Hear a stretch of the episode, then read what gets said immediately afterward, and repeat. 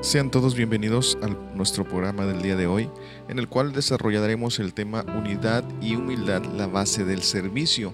Y bueno, vamos a estar en Filipenses capítulo 2, versículo del 1 al 11. Voy a leer algunos versículos para poder dar inicio y desarrollar este tema, que dice así. Por tanto, si hay alguna consolación en Cristo, si algún consuelo de amor, si alguna comunión del Espíritu, si algún afecto entrañable, si alguna misericordia, completad mi gozo sintiendo lo mismo, teniendo el mismo amor, unánimes, sintiendo una misma cosa.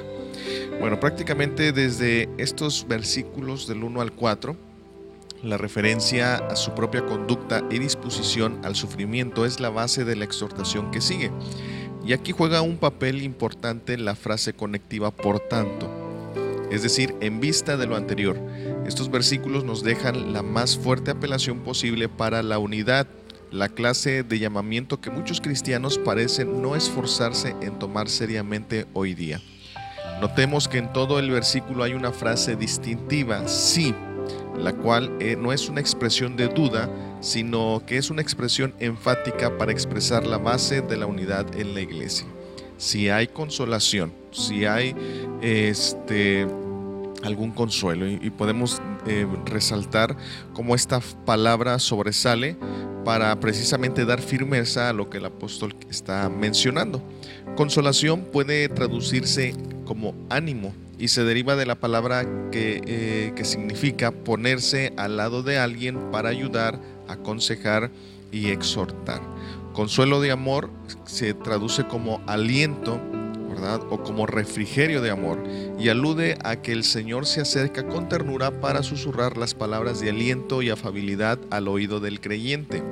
Comunión del Espíritu, lógicamente habla de un compañerismo, de tener en común eh, y participar, ¿verdad? Lógicamente, de todo aquello que el Espíritu Santo nos proporciona, que en este caso, pues lógicamente hace de esa vida eterna, que no es propiamente el hecho de estar con Cristo el día que muramos, sino la vida eterna habla del conocimiento eh, que adquirimos cuando recibimos a Cristo. Recordemos que el Señor Jesús por ahí dijo, y esta es la vida eterna, que te conozcan a ti.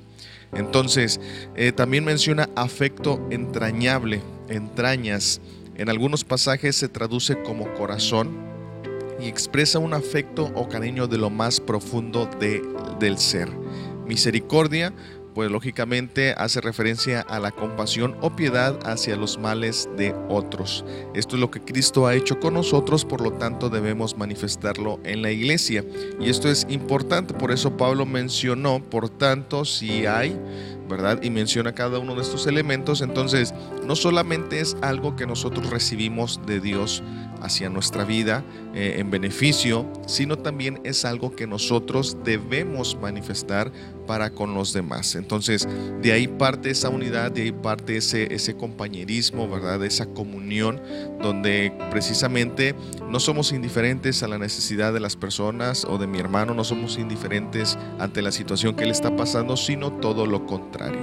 Versículo 2, que dice así, completad mi gozo sintiendo lo mismo, teniendo el mismo amor, unánime, sintiendo una misma cosa. El gozo de Pablo por la iglesia se hace evidente desde el primer capítulo. Esto se debía a que era una iglesia que procuraba crecer siguiendo el consejo del apóstol. Sin embargo, ahora resalta que si en ellos se hacen evidentes las cualidades antes mencionadas, completarían su gozo a estar unidos. Lógicamente el deseo de Pablo era que esta iglesia mantuviera la misma calidad de vida, mantuviera esa misma dirección en la que iba avanzando en, ese, en esa unidad, en ese amor, en ese compañerismo, esa comunión. Y pues lógicamente el deseo de Pablo, o como en este caso lo dice, es que si ellos siguen perseverando, pues el gozo en la vida de Pablo sería evidente aún más por cuanto han seguido el consejo de la palabra.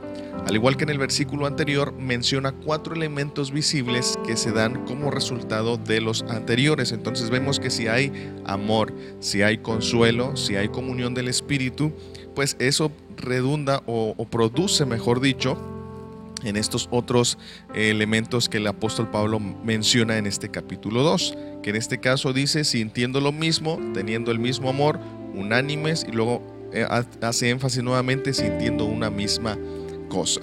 Y bueno, sintiendo lo mismo quiere decir pensar del mismo modo.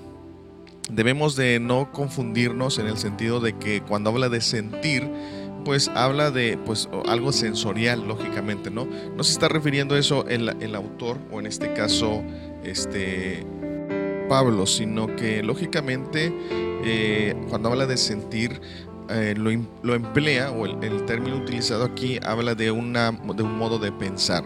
Precisamente aquí en Primera de Pedro, capítulo 3, versículo 8 dice, Fiel, finalmente, sed todos de un mismo sentir, compasivos, amándoos fraternalmente, misericordiosos, amigables. ¿sí? También por aquí en Primera de Corintios, capítulo 1, en el versículo 10, nos dice lo siguiente. Os ruego pues, hermanos, por el nombre de nuestro Señor Jesucristo, que habléis todos una misma cosa y que no haya entre vosotros divisiones, sino que antes, sino que estéis, perdón, perfectamente unidos en una misma mente y en un mismo parecer. Entonces, esto que se menciona de sentir lo mismo, habla de pensar del mismo modo. ¿sí? Vuelvo a reiterar, no es en un aspecto sensorial, este, que yo siento ahorita esto y mañana puedo sentir otra cosa, no, sino habla de, una mentalidad, de un, mismo modo de pensar.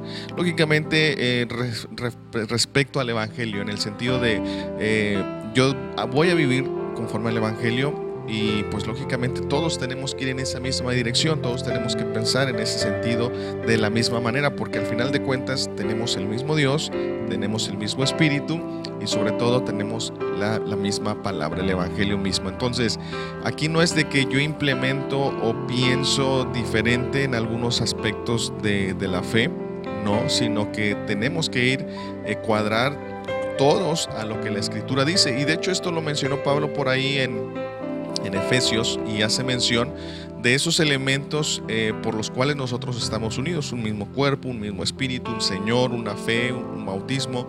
Entonces no hay por qué tener esa diversidad. La cuestión es que, bueno, hoy en día cada uno de nosotros muchas veces queremos implementar eh, nuestro, nuestro sentir. Yo siento que esto no es así, yo siento que esto va es de esta manera y es ahí donde hay esa diversidad y pues no hay unidad de pensamiento. Entonces, vuelvo a reiterar, sintiendo lo mismo hace referencia a un modo de pensar igual. Pero después también eh, el escritor, aquí mismo en, en Filipenses, ¿verdad? Lógicamente nos está diciendo, teniendo el mismo amor. Los creyentes deben de amar por igual a los demás, ¿sí? A los demás hermanos, a las demás personas que están en el cuerpo de Cristo. Eh, este amor, pues lógicamente no, no es algo alterable, sino debe de ser constante, igual. Y no solamente con uno, sino lógicamente con todos. Eh, yo debo de amar a todos por igual. Sí, debo de dar el mismo trato en ese sentido, no una preferencia como tal. Y bueno, Romanos capítulo 12 versículo 10 dice, amaos los unos a los otros con amor fraternal. Sí, o sea, habla de algo estrecho, ¿verdad? De, una hermandad como tal. Este, y bueno, de alguna manera no se menciona que debe de hacer, que este amor se altera, al contrario, permanece o más aún abunda, sí, o crece, se desarrolla para que precisamente sea evidenciado en cada uno de nosotros. Unánimes, su significado literal es de un alma y describe a personas que están entrelazadas en armonía porque tienen los mismos deseos, las mismas pasiones, ¿sí? Lógicamente esto es posible, claro que sí, porque tenemos el mismo espíritu. Eh, vuelvo a repetir, el hecho de que a veces haya diversidad en cuanto a las cosas de Dios es porque muchas de las veces cada de uno de nosotros queremos implementar nuestros criterios, ¿sí? Yo pienso, yo creo, esto y el otro. Entonces, sin embargo, cuando nosotros nos apegamos y a la dirección y a la guía del Espíritu Santo, entonces podemos tener esta unidad de pensamiento, esa, esta comunión, que de antemano ya la tenemos, pero muchas veces en la práctica no la desarrollamos. ¿Por qué? Porque vuelvo a reiterar, a veces entonces nosotros implementamos nuestros criterios y eso más que fomentar una comunión, una unidad, como debe de ser, es todo lo contrario. Entonces debemos de tener cuidado en ese sentido. El Espíritu Santo ha venido precisamente eso para unirnos a Cristo, pero también entre cada uno de nosotros. Romanos capítulo 12, versículo 16 dice lo siguiente, unánimes entre vosotros, no altivos, sino asociándoos con los humildes, no seáis sabios en vuestra propia opinión. Entonces, vemos que aquí el apóstol da este consejo, ¿verdad? Eh, debemos estar unidos, es decir, eh, fundidos de alguna manera en un alma, en un mismo pensar, en un mismo eh, sentir de esa índole. Y pues lógicamente la recomendación es que no seamos altivos, sino asociándonos, ¿verdad? Lógicamente juntándonos, acoplándonos uniéndonos con aquellos que menciona inclusive aquí, que los menciona con los humildes. Y los humildes no son propiamente aquellos que tengan este necesidad económica, porque a veces esta palabra la asociamos mucho en eso. Humildes habla precisamente de una persona sencilla que no, no busca ciertamente un, un, lugar para servir, no busca una posición, no busca ser distinguido, sino simplemente se concentra en, en servir y en manifestar este amor de Cristo para con los demás. Entonces, esta es la recomendación del el escritor. Sintiendo una misma cosa, lógicamente él termina esta última línea, eh, casi como la empezó, sintiendo una misma cosa. Lógicamente, eh, esto es eh, en esa misma característica de un modo de pensar. ¿sí? Y pues no tenemos, de alguna manera, no, nunca nos da lugar para nuestras emociones. Y no porque sean malas en el sentido de que eh, no son buenas para nosotros o cosas por, ah, por, decirlo de alguna manera, no.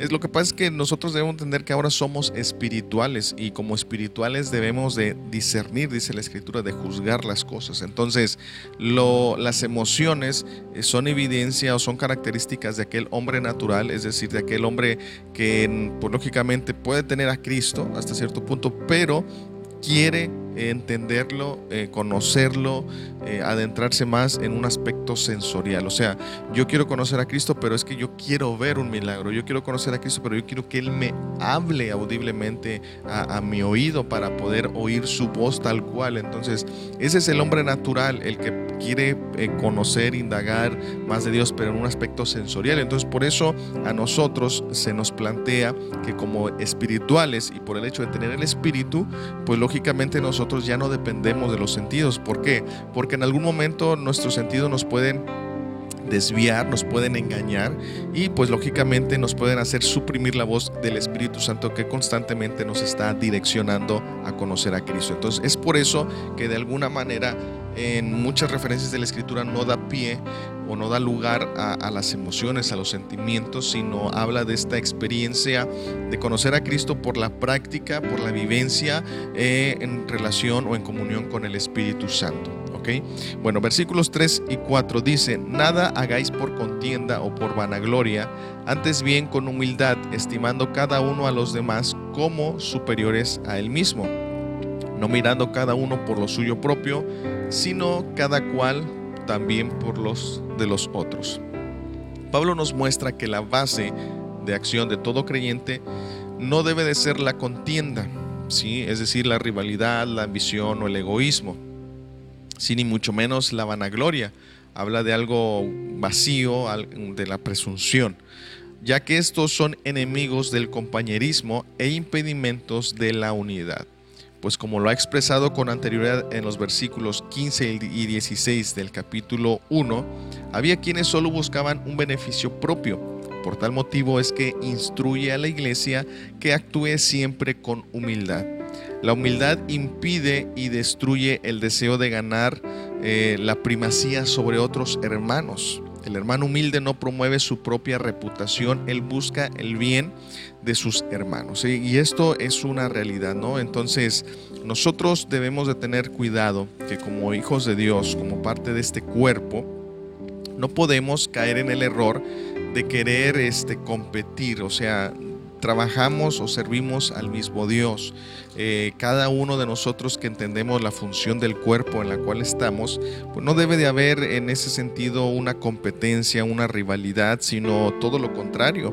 Debemos estar unidos precisamente para que podamos este, nosotros contribuir a la expansión del reino de Dios. Pero tristemente, hoy en día esto eh, se llega a ver mucho y por eso nosotros debemos de tener cuidado de no dejarnos llevar, de no inmiscuirnos en un tipo de servicio de esta índole donde solamente se promueve lo personal o se busca el bienestar personal, sino el de los demás. Y bueno, quiero leer aquí en Lucas capítulo 22, desde el 24 al 27, lo siguiente, hubo también entre ellos una disputa sobre quién de ellos sería el mayor, pero él les dijo, los reyes de las naciones se enseñorean de ellas y los que sobre ellas tienen autoridad son llamados bienhechores, mas no así vosotros, sino sea el mayor entre vosotros como el más joven y el que dirige como el que sirve. Porque ¿cuál es el mayor? ¿El que se sienta a la mesa o el que sirve? ¿No es el que se sienta a la mesa? Mas yo estoy entre vosotros como el que sirve. Pero vosotros sois los que habéis permanecido conmigo en mis pruebas. Yo pues os asigno un reino con mi Padre como mi padre me lo asignó a mí. Entonces vemos aquí eh, brevemente este, en Lucas cómo el Señor habla de esto, la grandeza del servicio. ¿sí? Y aunque Él contrasta la, conducta o la mentalidad en, un ámbito terrenal, aquí eh, la gente se jacta del lugar ¿sí? que tiene, de la posición que ocupa y lógicamente por esa posición es que es grande y todos le tienen que servir. Sin embargo, el Señor hace una comparación y demuestra que en su reino no es así. Si nosotros queremos ser grandes en su reino, queremos ser reconocidos y, y, cosas de este tipo, el Señor dice, bueno, si tú quieres lograr eso en mi reino, tienes que empezar sirviendo a los demás. Tienes que ser humilde.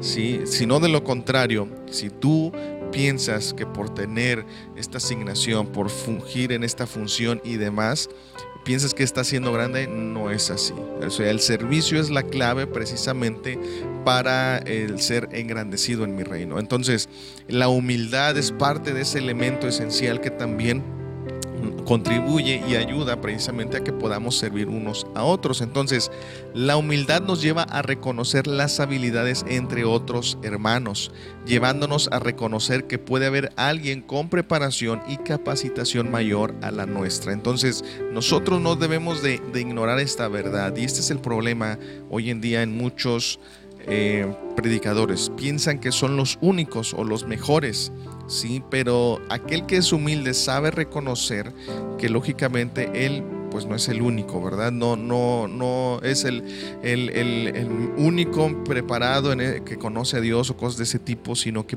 reconoce que hay otros que complementan al cuerpo y de alguna manera es lo que Pablo mencionó en alguna de sus epístolas, que cada uno de los miembros se complementan porque lógicamente saben que hay alguien que puede tener más experiencia, que hay alguien que puede tener más conocimiento y por tal motivo no debe de haber esta competencia, esta rivalidad, sino ese reconocimiento a trabajar mutuamente. Romanos capítulo 12, versículo 3 dice, digo pues por la gracia que me es dada a cada cual que está entre vosotros, que no tenga más alto concepto de sí que el que debe tener, sino que piense de sí con cordura, conforme a la medida de fe que Dios repartió a cada uno. Entonces, vemos que Pablo dice, bueno, no te, si tú has tenido una, trayectoria, tienes un ministerio, ah, en fin, en pocas palabras, ves el, respaldo de eso en tu vida, bueno, piensa de, ti con cordura. Es decir, no te exageres, no pienses que es porque tú pagaste el precio, no pienses que porque tú hiciste aquello, no pienses que tú eres el mejor, no pienses que tú eres el único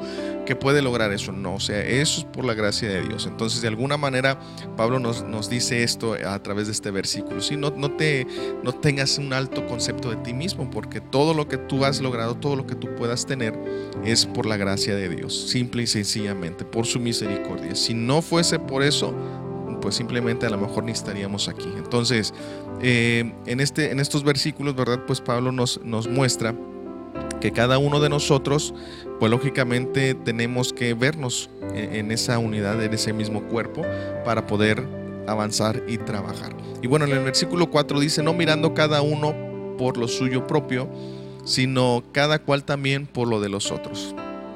¿sí? Decíamos que esta humildad pues eh, impide, ¿verdad? Y destruye el deseo de ganar sobre los hermanos. Y no solo eso, sino que busca el bienestar de la iglesia, de sus hermanos, pues aquel que tiene humildad no busca lo suyo, es decir, no se preocupa solo por sus cosas para beneficiarse él mismo, sino que busca, pues lógicamente, el deseo ¿sí? busca el bienestar de los demás. Y es que en esto, en esta característica se ve implícita o implícito el amor de Cristo. El amor consiste en eso, en buscar el bien de los demás, ¿sí? no, no el tuyo nada más o no el mío. Entonces el amor no es, eh, vuelvo a repetir como lo dije con anterioridad, un sentimiento, ¿sí? una emoción que se expresa en la iglesia, no, el amor consiste en decisión y esa decisión eh, se relaciona a el buscar el bienestar de los demás, ¿sí? Si yo amo a mi prójimo, si yo digo amar a mi hermano, entonces yo voy a buscar el bienestar de él en todos los sentidos. No voy a hablar de él, no lo voy a ofender, no voy a tener ningún tipo de contienda en ese aspecto. O sea, en otras palabras, mi relación interpersonal con mi hermano, pues no va a haber conflicto, sino todo lo contrario. ¿Por qué? Porque yo entiendo que ese amor que Cristo me demanda para con mi prójimo es buscar el bienestar. ¿sí? Si en algún momento a lo mejor alguien me está hablando de él, pues lógicamente no seguir la conversación, sino cortar. Eh, y más si a lo mejor en algún momento yo no he conocido a profundidad a mi hermano, ¿verdad? Eh, entonces no cometamos estos errores porque precisamente es lo que Pablo trata de evitar, que la iglesia se contamine en ese sentido, sino que siga avanzando en la misma dirección que va, que es manifestando el amor, la unidad, el compañerismo, la comunión, de tal manera que él desea, como lo vimos en el capítulo 1, que sigan creciendo aún más, ¿sí? O sea, que esto abunde aún más. Entonces no, no los lleva a conformarse, sino todo lo contrario. Primera de Corintios capítulo 12 versículo 25 dice, para que no haya desaveniencia en el cuerpo, sino que los miembros todos se preocupen los unos por los otros. Entonces, vemos que eh, Pablo nos insta, ¿verdad?, a que precisamente haya ese, ese compañerismo, esa preocupación, ese, ese deseo de buscar el bienestar de los demás y de no solamente conformarnos al decir, ¿verdad?, pues yo hago esto y allá los demás que se hagan bolas, ¿no? Como luego se dice. No, sino todo lo contrario. Primera de Corintios 10, 24 también dice lo siguiente. Ninguno busque su propio bien, sino el del otro. ¿Sí? Entonces, son encomiendas o instrucciones que por medio del, del, apóstol el Señor nos proporciona a nosotros. ¿Por qué? Porque precisamente en unos versículos más el apóstol Pablo nos va a mostrar este ejemplo supremo, ¿sí?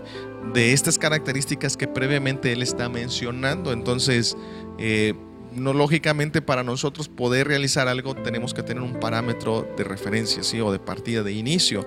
Entonces, si bien puede ser una persona, un, un ministro, un hermano en la iglesia, pero lógicamente nuestro mayor ejemplo eh, pues es Cristo, simple y sencillamente. Y ahorita lo vamos a ver. Precisamente aquí desde el versículo 5 hasta el versículo 8 u 11 es que Pablo plantea todo este ejemplo de nuestro Señor Jesucristo. Y bueno, precisamente el versículo 5 dice lo siguiente, haya pues en vosotros este sentir que hubo también en Cristo Jesús el cual siendo en forma de Dios no estimó el ser igual a Dios como cosa a que aferrarse, sino que se despojó a sí mismo tomando forma de siervo, hecho semejante a los hombres, y estando en la condición de hombre, se humilló a sí mismo, haciéndose obediente hasta la muerte y muerte de cruz. Entonces, en los siguientes versículos, del 5 al 8, el apóstol aborda el ejemplo de Cristo para dar continuidad y firmeza a lo que mencionó en los versículos anteriores, o sea, del 1 al 4. Notemos que el apóstol comienza enfatizando que haya este mismo sentir que hubo en Cristo. Esta expresión, como ya hemos mencionado, no consiste en un aspecto emocional, sino de pensamiento. Esta frase reitera lo mencionado en el versículo 2. Si la iglesia tiene a Cristo, debe pensar de la misma manera que Él lo hizo. Entonces, esto es algo importante resaltar porque ahorita él va a desarrollar cuál fue ese modo de pensar que, Cristo tuvo para con nosotros y pues de alguna manera es lo que nosotros tenemos que manifestar ¿sí? en, este, en esta capacidad de pensamiento. Ajá. Que ya previamente él abordó versículos atrás desde el 1 al 4, o sea, fue preparando el terreno para poder abordarlo directamente y plantearlo desde el ejemplo de Cristo. Entonces, si nosotros como cristianos tenemos a Cristo, debe de haber esta cualidad o este modo de pensar. Y como ya lo dijo en el versículo anterior, se resume a lo mejor en esta frase simple y sencillamente, no debemos de buscar cada uno nuestro propio bien, sino el de los demás. No debe de haber contienda, sino unidad. No debe de haber este eh, orgullo, sino eh, humildad. Entonces, son elementos claves que predominan lógicamente en Cristo y que se ve en esa acción que Él realizó para con nosotros. Entonces, eh, hoy en día eh, creo yo que este mismo modo de pensar que Cristo tuvo ha ido disminuyendo en la iglesia. Entonces debemos de tener cuidado porque la esencia de lo que Pablo escribió o ha escrito hasta, hasta aquí es que esto vaya en aumento, ¿sí? O sea, que no nos conformemos. Yo sé que a lo mejor muchos podrán decir, es que yo hice, es que yo hago y no me correspondieron de la misma manera, es que yo hice eh, en pro del hermano y al contrario él me pagó de la otra manera, ¿no? Entonces, muchas veces por este tipo de, actitudes en otros es que hay quienes se desaniman y dicen, no, porque, o sea, yo les estoy mostrando, yo les estoy manifestando, les estoy ayudando, me estoy preocupando y me pagan de una manera incorrecta. Bueno, déjame decirte, si en algún momento ese ha sido tu idea, tu pensar, eh, pues lógicamente ignóralo, porque al final de cuentas Pablo nos está mencionando que no es condicional, es decir, no los debemos de tratar nada más porque ellos corresponden a, la forma en que eh, los sobrellevamos, ¿no? Sino que es algo personal en el sentido de que si tú has conocido a Cristo, debes de manifestar esto o debemos manifestar esto. Entonces, esto eh, quiero señalarlo porque muchas de las veces a lo mejor tenemos esa idea. Como no me correspondió, como no me dijo, como no me dio, como no esto, como no el otro, pues yo ya no lo hago. Y no es así, o sea, es una idea equivocada que tenemos. ¿sí? Eh, esto no es algo que está condicionado al trato o a, la reciprocidad de aquella persona, sino es algo que yo debo de manifestar por cuanto Cristo está en mí. Entonces, bueno, esto, eh, la forma de pensar que Cristo tuvo, pues lógicamente habla de una acción que lo llevó a, manifestar ese amor para con cada uno de nosotros. Entonces, eh, precisamente a partir del versículo 6, el apóstol Pablo empieza a desarrollar cuál fue ese modo de pensar de, de Cristo, del Hijo. Y dice, el cual siendo en forma de Dios no estimó el ser igual a Dios como cosa a que aferrarse, sino que se despojó a sí mismo, tomando forma de siervo hecho semejante a los hombres ¿sí? Dice eh, todo este versículo 6 y 7. Entonces, a partir de este versículo, el apóstol hace una explicación de la encarnación de Cristo. Aunque en algún tiempo fue un tema debatido, el hecho de que si verdaderamente se había encarnado, a través de estos versículos el apóstol nos explica ese acto maravilloso de nuestro Señor. La afirmación que el apóstol hace de Cristo, siendo en forma de Dios, expresa que Él siempre ha existido como Dios, ¿sí? En otras palabras, pues Él es Dios, ¿verdad? Así de sencillo. Eh, aquí en este aspecto, pues muchos tratan de redundar o, desacreditar en ese sentido.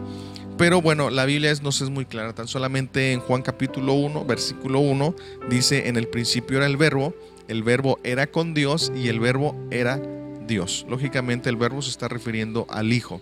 Ese es el, el título de alguna manera que se le otorga al Hijo. Por ahí en Apocalipsis también cuando aparece eh, vuelve a, mencionar este, este título, el verbo de Dios, ¿no? Por ahí.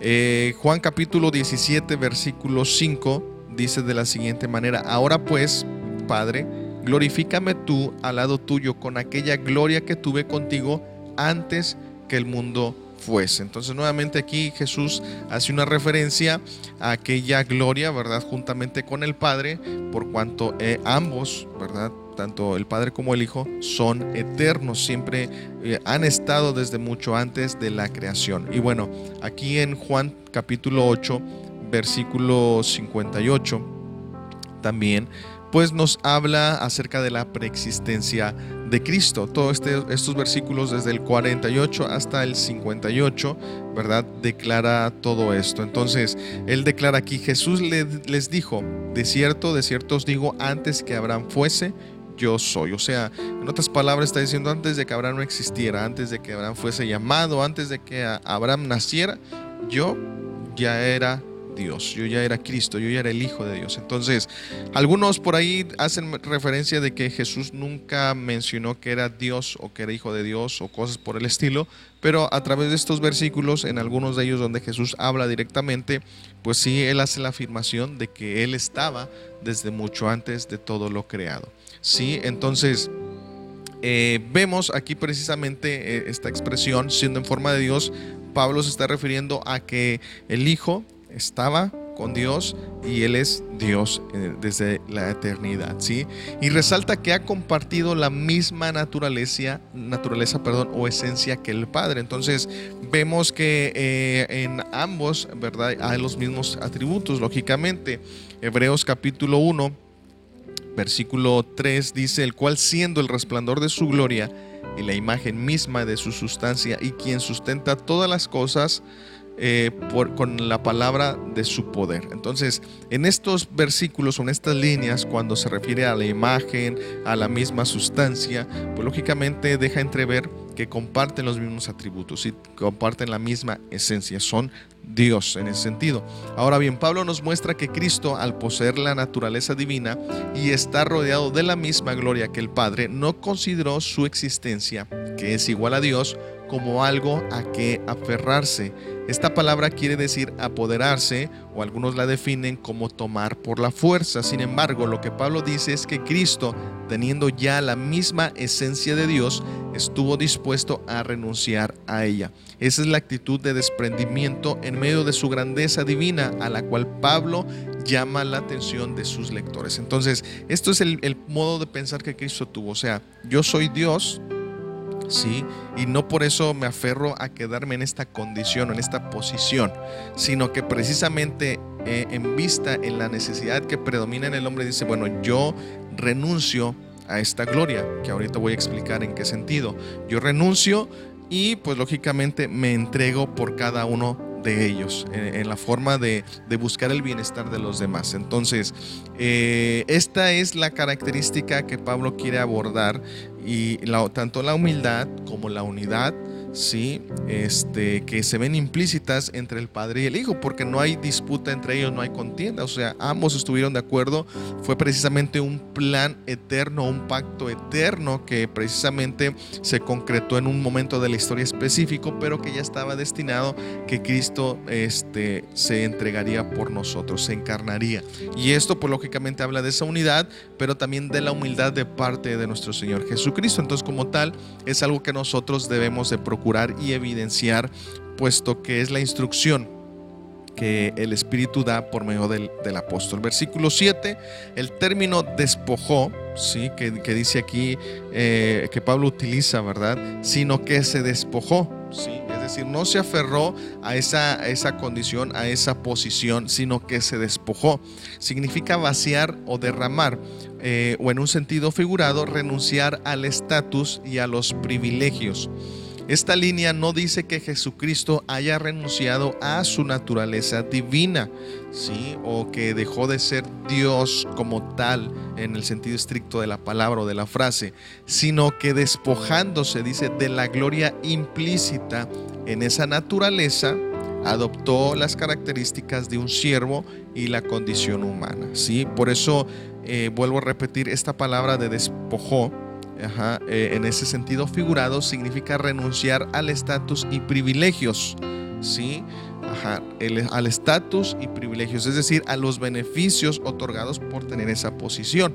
Ajá, en este caso, si tratamos de ilustrar qué beneficios tenía eh, el Señor Jesucristo antes de, renunciar o, despojarse, pues toda la creación le servía él lógicamente al, ser el creador de todo, pues él ordenaba y no era ordenado, ¿sí? ¿Sí me explico?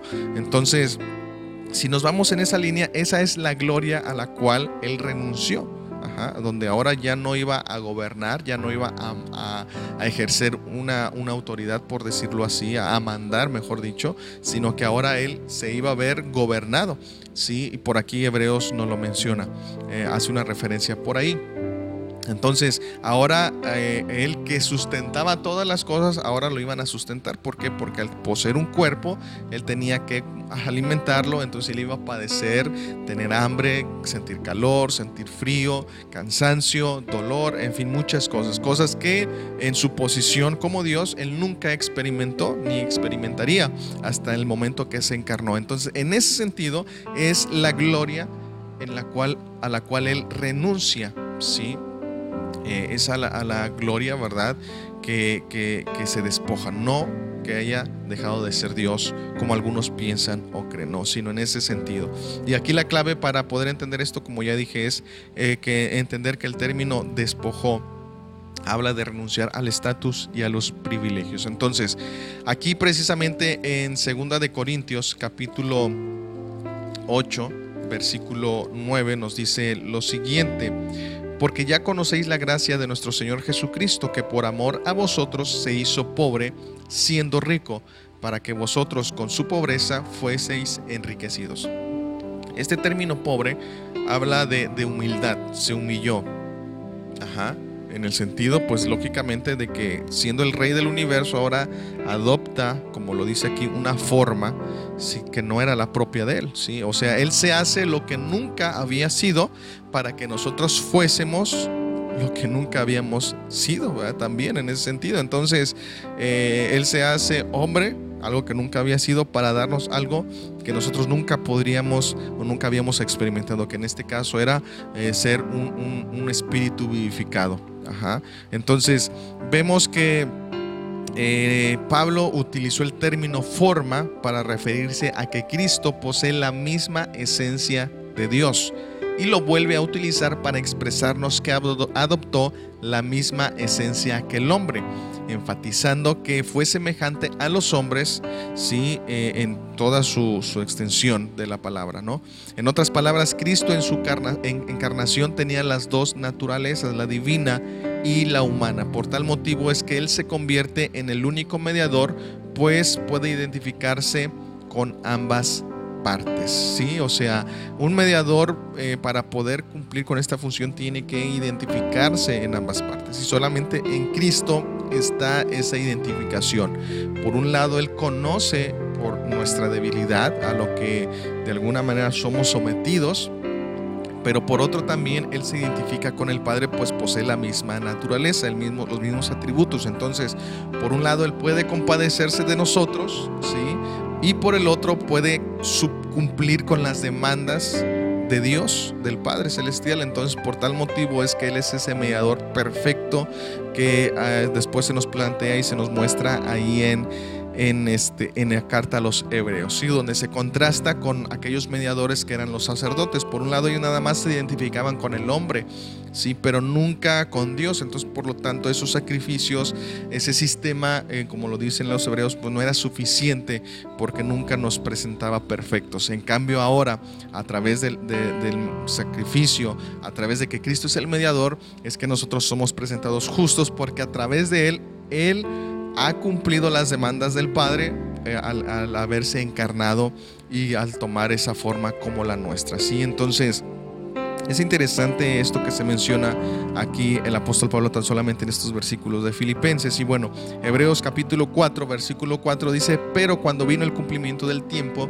Dios envió a su Hijo nacido de mujer y nacido bajo la ley. Entonces, a esto reitera el hecho de que verdaderamente Cristo se encarnó.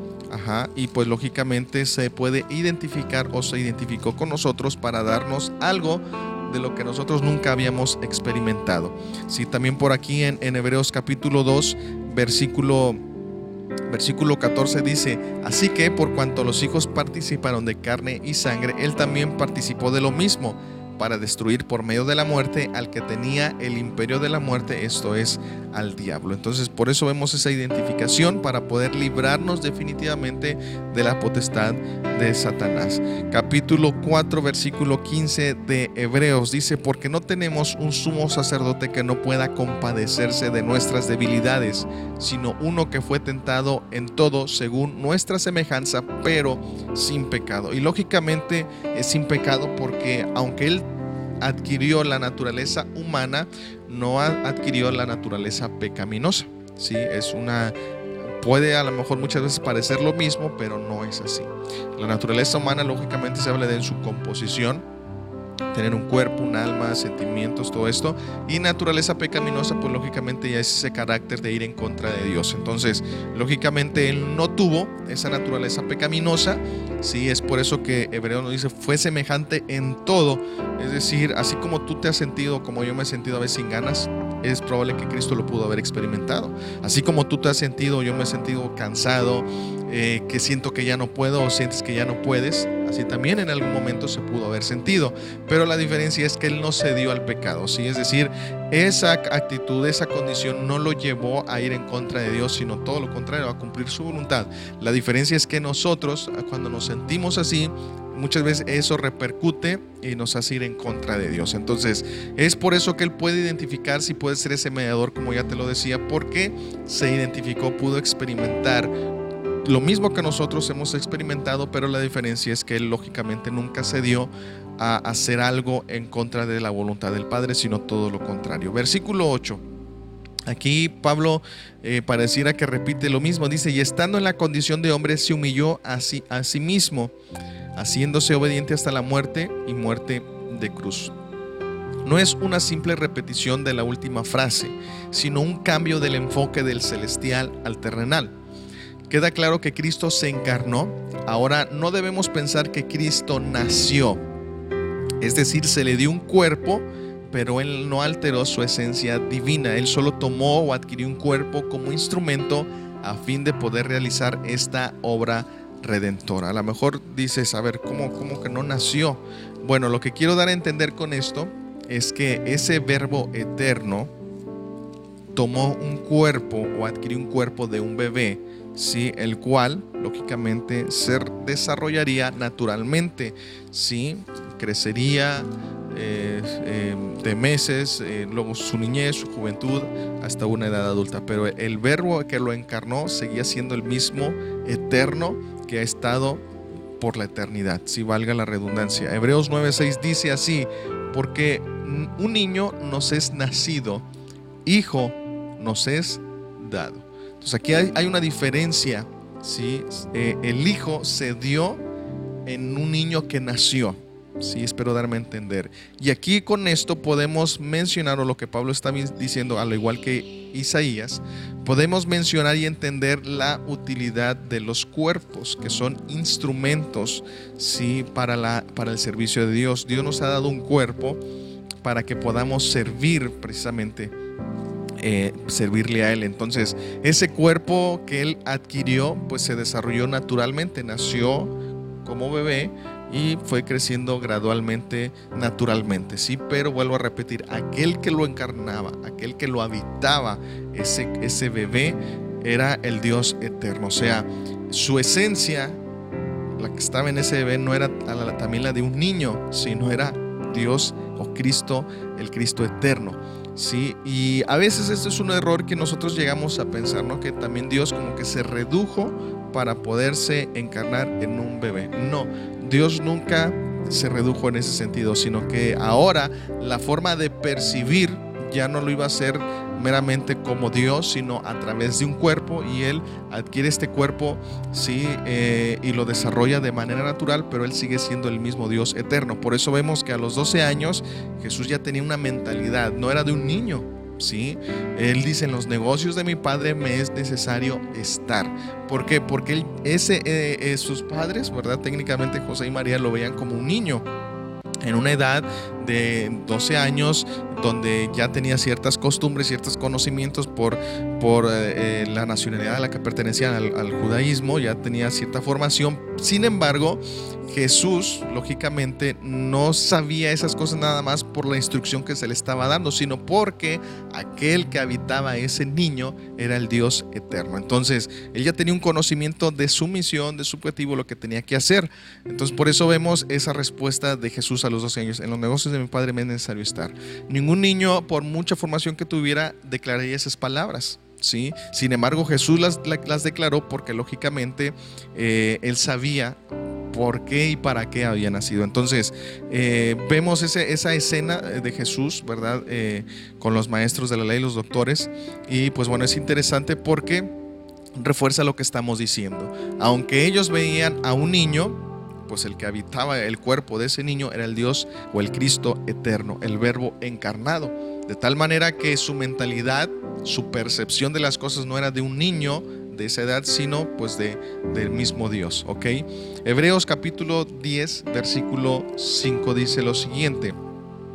Por lo cual, entrando en el mundo, dice, sacrificio y ofrenda no quisiste, más me preparaste cuerpo. ¿Sí?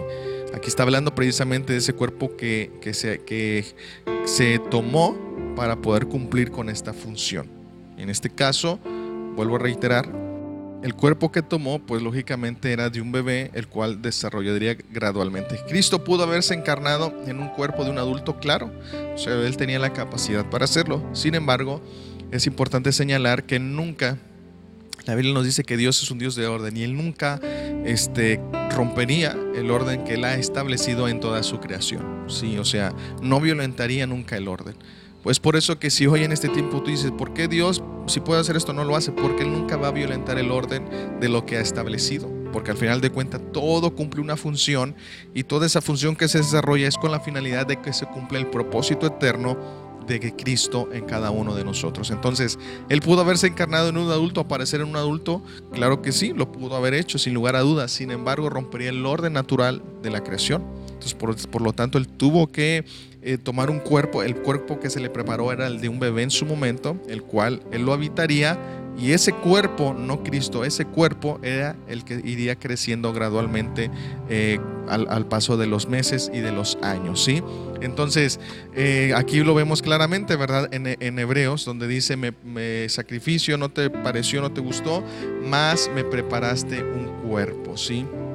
Y de alguna manera, pues como ya lo dije, así a nosotros se nos ha dado un cuerpo precisamente para que nosotros también, este, podamos cumplir con esa función que se nos ha asignado. Entonces, es decir, el que habitaba ese bebé era el verbo, el Cristo eterno. Por tal motivo es que este hecho es milagroso, pero a la vez impactante de cómo Dios, en todo su esplendor, vino y se encarnó en el cuerpo de un bebé que se desarrollaría naturalmente como cualquier cuerpo humano.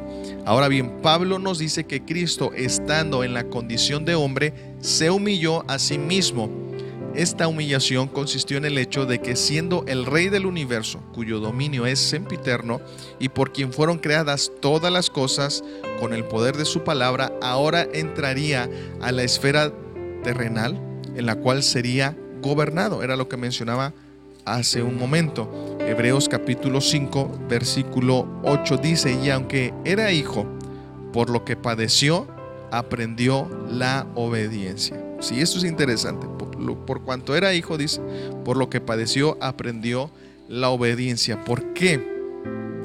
¿Acaso el hijo es desobediente? No, lo que pasa es como estamos diciendo, él siendo el que por su palabra se ejecutaban todas las cosas. Si él declaraba una palabra, ángeles y toda la creación respondía a la instrucción de la palabra, pero ahora él, al, al humillarse, al adoptar esta forma de hombre, ¿sí? Pues precisamente ahora Él tiene que obedecer. Vuelvo a repetir, por eso Dios eh, no violenta el orden establecido. Él pudo haber en su encarnación seguir declarando palabras y la creación respondería porque Él era Dios. Sin embargo, vuelvo a repetir, si Él hacía eso, violentaría el orden establecido.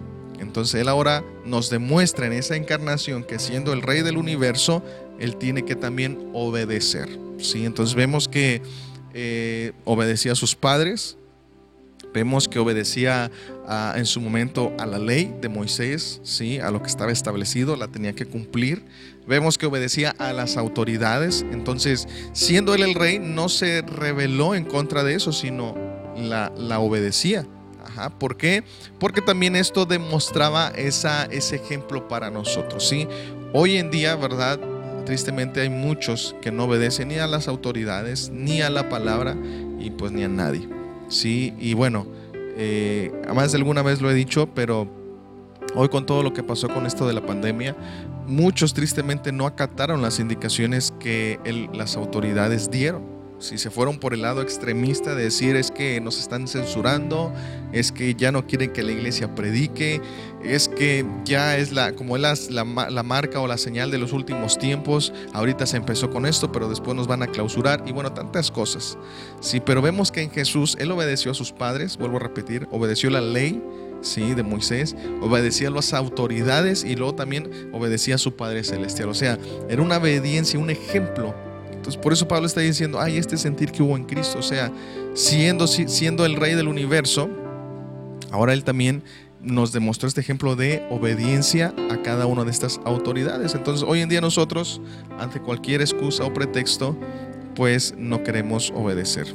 ¿sí? sustentando muchas veces en argumentos más que en fundamentos bíblicos. Y debemos de tener cuidado, porque el ejemplo de Cristo fue todo lo contrario, de tal manera que nos sirve precisamente a nosotros como un parámetro de referencia. Y notemos, a pesar de que a Cristo, ¿verdad?, lo juzgaron incorrectamente, fueron injustos, aún así dice la escritura que él no abrió su boca, sino que obedeció. Y precisamente esto nos da pie para mencionar lo siguiente. En estos versículos demuestra que a Dios nadie lo mató, sino que desde un principio estaba establecido entregarse para redimir todas las cosas. Y esta es la realidad. Precisamente aquí en Filipenses, ¿verdad? Nos dice, haciéndose obediente hasta la muerte y muerte de cruz. Él se humilló a sí mismo haciéndose obediente hasta la muerte y muerte de cruz. A lo mejor puede decir, ¿cómo que nadie lo mató? Si los judíos, los romanos, sí, a lo que voy es de que nosotros vemos o pensamos que ellos lo acusaron, que ellos incitaron todo esto, que ellos iniciaron, pero inclusive Él nos deja entrever que todo eso ya estaba escrito. En esta oración que él hace, dice que a todos los que me diste yo los he guardado solamente el hijo de perdición para que la escritura se cumpliese. O sea, esto ya venía desde mucho antes atrás profetizado. Esto ya venía desde mucho antes atrás, desde un pacto eterno que entre el Padre y el Hijo habían realizado. Y Pedro nos plantea esta referencia en su carta, en el capítulo 1, versículo 19. En la primera carta de Pedro dice, sino con la sangre preciosa de Cristo, como de un cordero sin mancha y sin contaminación, ya destinado desde antes de la fundación del mundo, pero manifestado en los postreros tiempos por amor de vosotros. O sea, ya estaba destinado desde la eternidad. Por eso es que vemos eh, en el Antiguo Testamento los sacrificios ¿sí? los holocaustos y todo este tipo de ofrendas de entrega por pecados, por eh, cubrir los pecados. O sea, ya nos estaba anticipando que Cristo se entregaría que el Hijo vendría a encarnarse, a morir por nosotros. Entonces, aunque en algún momento parecería que fue Judas el que lo entregó y los judíos y junto con los romanos hicieron todo este proceso para crucificar al Maestro, la realidad es que tanto Pedro como Pablo nos anticipan, bueno, eso así lo interpretamos o así lo interpretaron ellos, pero la realidad es que no, es que Cristo ya desde antes estaba destinado a entregarse por nosotros y que solamente en un tiempo de la historia específico se llevaría a cabo ese proceso pero ya estaba destinado. Sí, entonces vuelvo a reiterar, nadie lo mató en el sentido de que no fue original, un plan original de los judíos o, de Judas o de quien haya sido, no, sino que este, esto fue un pacto eterno acordado entre el Padre y el Hijo, entregarse por nosotros para restituirnos y reincorporarlos al propósito eterno, sí, para con Dios. Versículo 9 al 11 dice lo siguiente. Eh, por lo cual Dios también le exaltó hasta lo sumo y le dio un nombre que es sobre todo nombre, para que en el nombre de Jesús se doble toda rodilla de los que están en los cielos y en la tierra y debajo de la tierra, y toda lengua confiese que Jesucristo es el Señor para gloria de Dios Padre. El resultado de su obediencia y desprendimiento, el Padre le dio un nombre que es sobre todo nombre y lo exaltó hasta lo sumo. Esto quiere decir que teniendo ya esta autoridad, el Padre le dio la exaltación más alta que podría haber, por cuanto se despojó y no se aferró al ser Dios. ¿sí? Entonces vemos esa retribución que se le otorga. Si él ya la tenía, solamente que le eleva aún más esta exaltación. Eh, Hebreos capítulo 2, versículo 9 dice, Pero vemos a aquel que fue hecho un poco menor que los ángeles, a Jesús coronado de gloria y de honra a causa del padecimiento de la muerte, para que por la gracia de Dios gustase la muerte por todos. Entonces vemos que aquí inclusive menciona esta eh, a, Jesús, ¿verdad? Por encima de los ángeles también. Se le retribuye, se le da por cuanto se despojó de esa gloria que él tenía.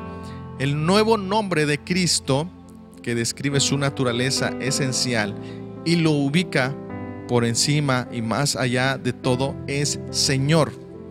Aquí cuando Pablo dice y se le dio un nombre que es sobre todo nombre, eh, pues muchos aluden, ¿verdad? Eh, al término o al nombre de Jesús. Porque por ahí él hace mención de que todo lo que pidas en mi nombre. Ah, y de hecho, bueno, ese texto es algo interesante, sería cuestión de analizarlo más profundo.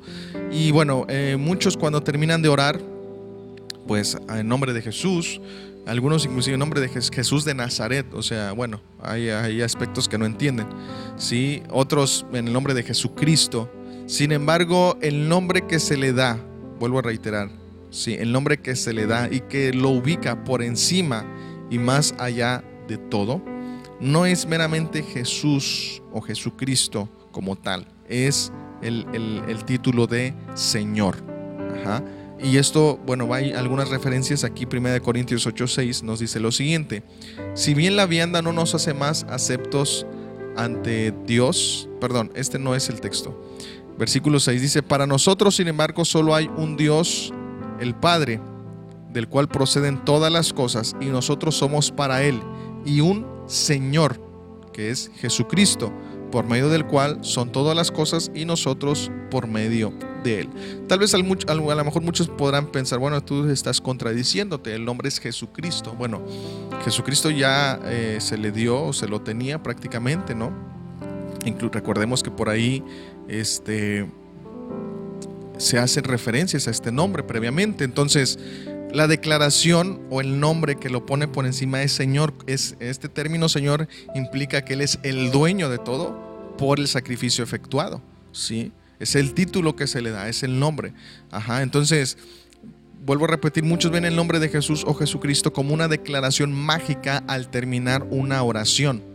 La esencia de lo que Pablo nos muestra es que se ha revelado en nosotros el señorío de Cristo para que seamos gobernados por Él, ¿sí? mediante su Espíritu Santo. Entonces, en otras palabras, tú y yo podemos decir nuestra oración muy efusiva y terminar con Jesús de Nazaret o Jesucristo, pero déjame decirte algo, si en ti no se ha revelado el señorío de Cristo, sin importar qué nombre utilices, no va a pasar nada. ¿sí? La clave está en reconocer y que se nos revele el Señor de Cristo. En otras palabras, Él es mi Señor. Él es quien me gobierna o quien me debe de gobernar por medio de su Espíritu Santo. Entonces, si yo no he entendido, no se me ha revelado esto de Cristo, no importa qué oración hagas, en qué nombre la termines, no va a producir un efecto, porque entonces no te estás apegando, no estás siguiendo el gobierno, no estás bajo la dirección de él. ¿sí? Y eso es lo que hoy en día muchas veces pasa. Algunos dicen, no, es que yo sí obedezco, es que yo sí creo en Dios, pero como dijera el mismo Señor, ¿por qué me llamas Señor si no haces lo que yo digo? Y esa es la clave, o sea, Jesús lo, lo, dijo previamente en su encarnación, antes de ser crucificado. ¿Por qué me llamas Señor? Muchas veces nosotros le decimos, Señor, esto, Señor, aquello, pero si el Señor nos pudiera hablar audiblemente, nos quedaríamos perplejos ante, al escuchar su voz, ¿sí?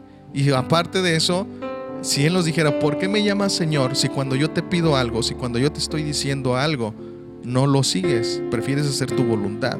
Entonces, Ahí vemos que Jesús declaró previamente que a ellos no se les había revelado el señorío y para eso Él envió su Espíritu Santo, no para suplir un lugar, un hueco que Él dejó al, morir y al, al, irse nuevamente al cielo, no, Él dejó su Espíritu Santo para completar su obra en nosotros y en este caso para que entendamos y se nos revele el señorío de Cristo. Si es por eso que debemos de tener mucho cuidado, ¿por qué? Porque precisamente hoy en la iglesia cada quien quiere implementar, establecer las líneas, el diseño que quieren y no seguir el gobierno de Cristo. Ya yo no tengo que implementar nada. Ya previamente yo les hacía mención de esto en un episodio donde les decía, yo no necesito eh, tener una visión, ¿sí? Porque ya Cristo a través de su palabra me deja esa visión que yo debo de seguir.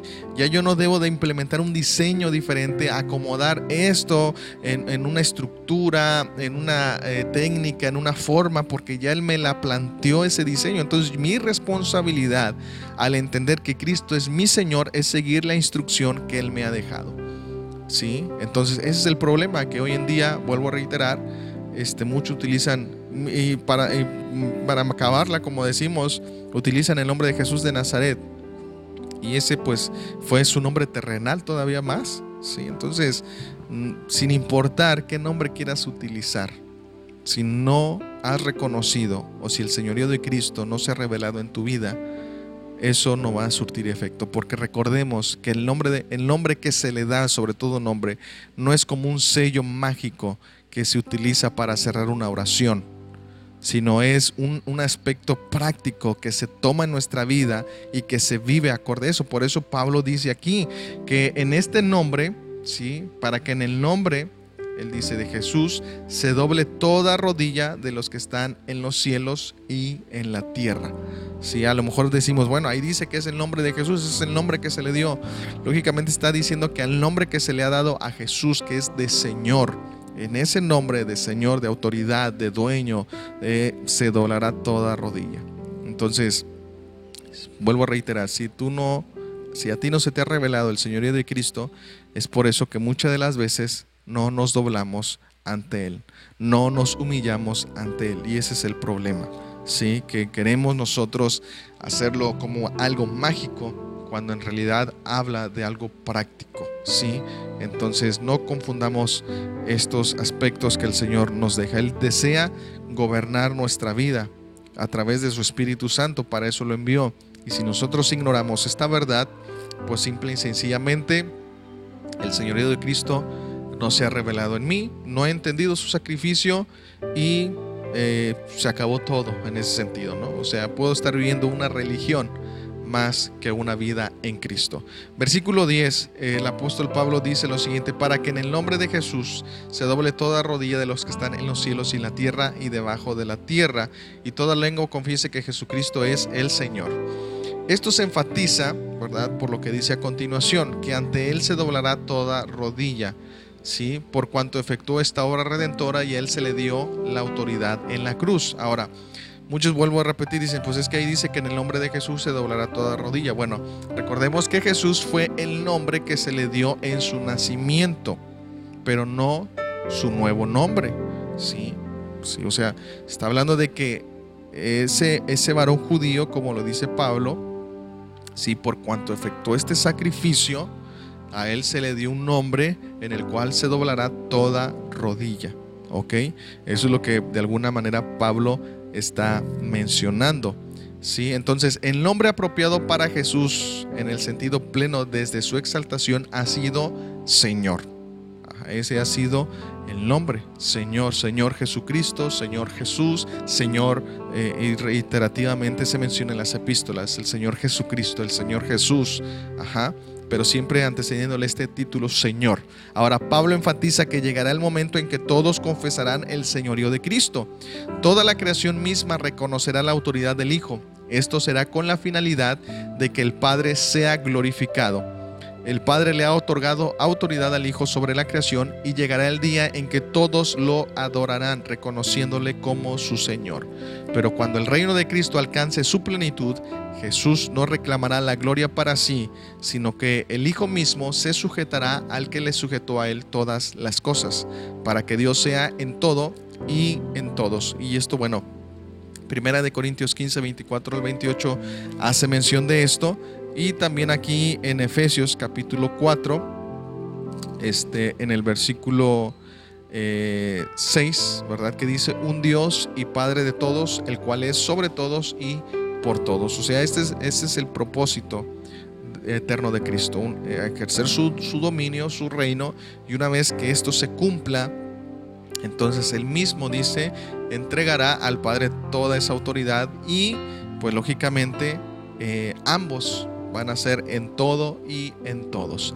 Todas estas tremendas declaraciones debemos de recordar tienen en su contexto el propósito más práctico en la relación con los filipenses, es decir, persuadirles a dejar de lado la desunión discordia y la ambición personal. Y bueno, es así como Pablo precisamente en este capítulo hace mención de que la unidad y la humildad es la base del servicio y lo ha puesto como ejemplo a nuestro Señor Jesucristo, para así derribar cualquier argumento en la iglesia de Filipos y en la nuestra. Así que si nosotros queremos ¿verdad? Lógicamente, es servir a Dios, tenemos que hacer un lado el orgullo, la envidia y cualquier otro elemento que afecte esta unidad y humildad y así poder eh, servir a Dios, ¿sí? con esa misma pasión y con ese mismo modo de pensar que en el Hijo se nos manifestó.